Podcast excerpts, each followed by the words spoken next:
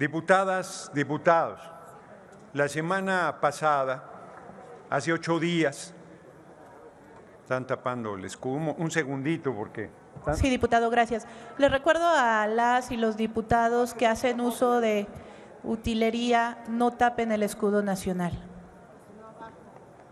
Ahí está. Si, si me regresan mis nueve segundos, por favor. Adelante, por favor.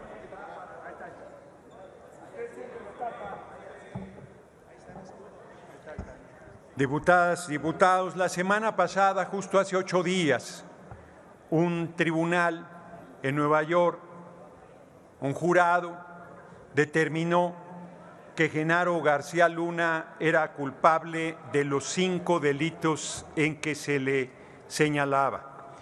Cuatro de ellos por crimen organizado y por venta de estupefacientes, cocaína para ser preciso. Hay a quien le ha sorprendido. Acción Nacional dice en un comunicado majadero que no es afiliado de su partido, Genaro García Luna. Menos mal, nos tenían muy preocupados. Es, fue miembro del gobierno del cabeza hueca de Vicente Fox, de su gobierno, en materia de seguridad. Permítame, diputado, por favor. Le recuerdo a los diputados que sean tan amables de no tapar el escudo. Gracias.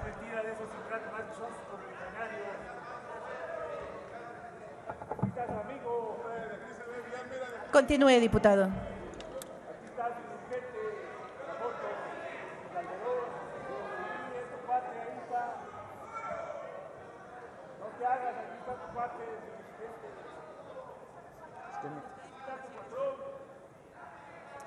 Diputados, todavía no empieza ni siquiera la discusión. Va a ser un día largo. Les pido, por favor, guarden compostura para que el orador en tribuna pueda continuar. Exacto, que se relajen porque, como bien comenta la diputada presidente, apenas va a empezar la discusión y ya están muy nerviosos, muy nerviosas. Nunca les ha importado el escudo, ni la patria, ni el pueblo, ni nada. Protectores de narco, es lo que son. Dicen que García Luna no es panista, pero estuvo en el gobierno del cabeza hueca de Fox en materia de seguridad. Y luego dice Calderón que una persona no puede echar a perder el trabajo de todo su gobierno usurpador, con el pequeño detalle que esa persona era nada menos que su secretario de Seguridad Pública, por él designado, y del círculo más cercano y poderoso del gobierno usurpador en su momento. Eran dos los funcionarios que tenían una enorme influencia en ese gobierno usurpador. El difunto Juan Camilo Mourinho, español por los cuatro costados, que también con él se violaba la Constitución al haberlo hecho secretario de Gobernación, hijo de madre y padre españoles, de abuelos españoles, maternos y paternos, él mismo nacido en Madrid, español por los cuatro costados, no tengo nada contra el pueblo español, pero eso violaba la Constitución, era un extranjero en la máxima, segunda máxima responsabilidad política del país, y Genaro García Luna. Van a decir que no sabían, pero aquí se los dije yo a Genaro García Luna de frente, le dije que era un asesino, le dije que estaba vinculado al grupo del Chapo Guzmán, le dije que era un delincuente peligroso, le dije que iba a acabar en la cárcel por más poder que tuviera. 14 años tuvieron que pasar y todavía hay quien regatea esa verdad del tamaño de una montaña. 700 millones de dólares en propiedades que estamos litigando con el gobierno de Estados Unidos para que ese dinero quede en nuestra patria y sirva a las comunidades más pobres del país desde el instituto para devolverle al pueblo lo robado. Pero hoy, sin duda, está claro que García Luna estaba trabajando para el Chapo Guzmán.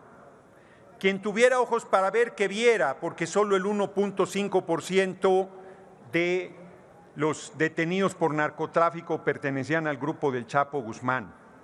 Yo sigo esperando que algún panista, mujer u hombre, salga a decir que internamente señaló esto, que internamente reclamó esto, porque yo no sabía que había grupos que no eran cercanos en Michoacán al entonces usurpador que sufrieron los atropellos del propio García Luna.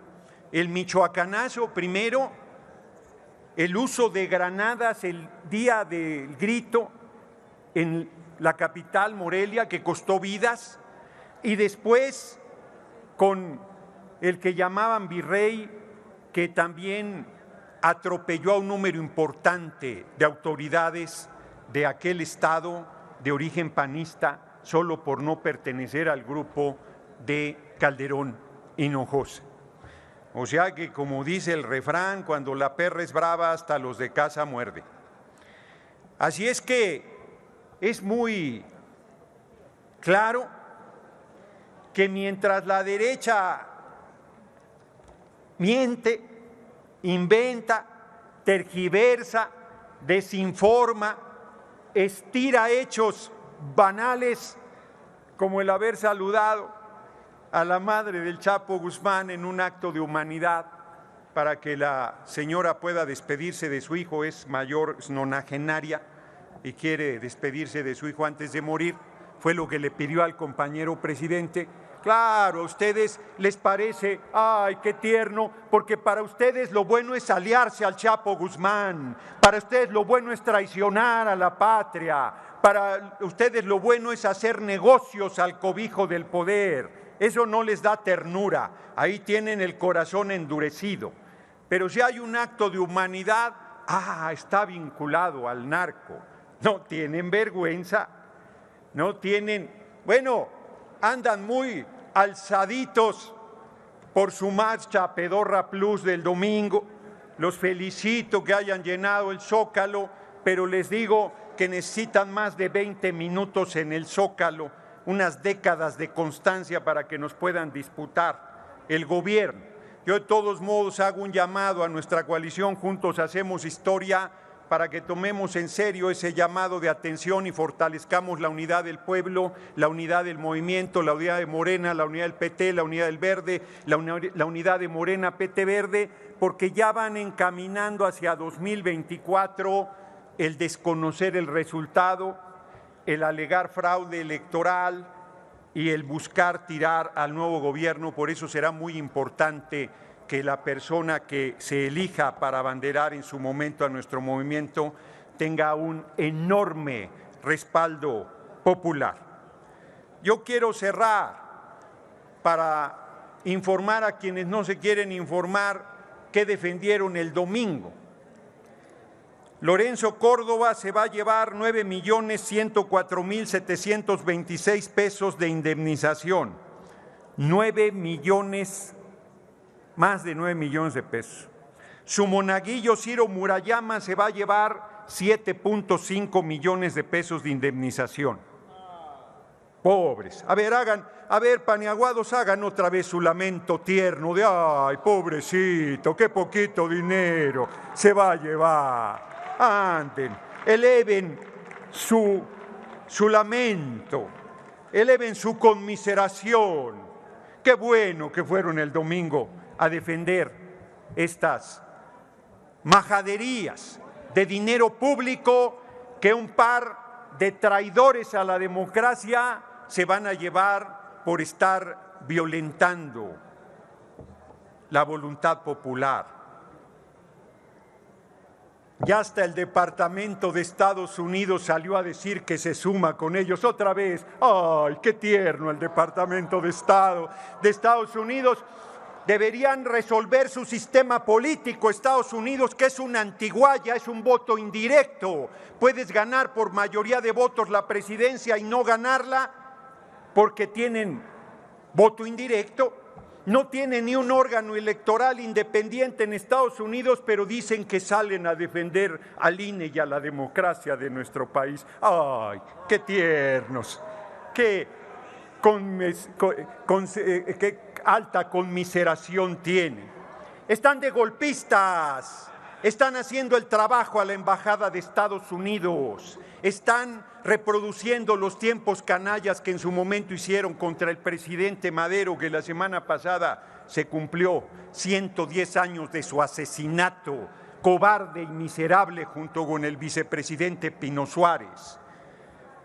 Así es que aquí, después de 14 años que hice la denuncia, vengo a decir, se los dije, tenía razón, he hablado con verdad, dije que García Luna era narco y es narco. Sostengo que Felipe del Sagrado Corazón de Jesús Calderón Hinojosa es narco y acabará en la cárcel también. Y Vicente Fox también. Y Enrique Peña Nieto también.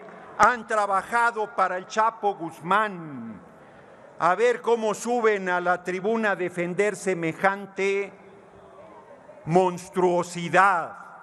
Se va a necesitar cara dura para escuchar para que emitan sus argumentos diciendo que no estaba afiliado al PAN y que ustedes no sabían, que no se habían enterado. Son, son invidentes políticos. Tienen la montaña de corrupción en su cara, pero no la ven. ¡Ay, qué ternura! Termino. Pido al servicio médico de la Cámara de Diputados que hagan un examen de la vista a la oposición, porque parece que no ven a sus compañeros narcos. Valiera la pena que les hagan un buen estudio médico. Muchas gracias por su atención, compañeras y compañeros.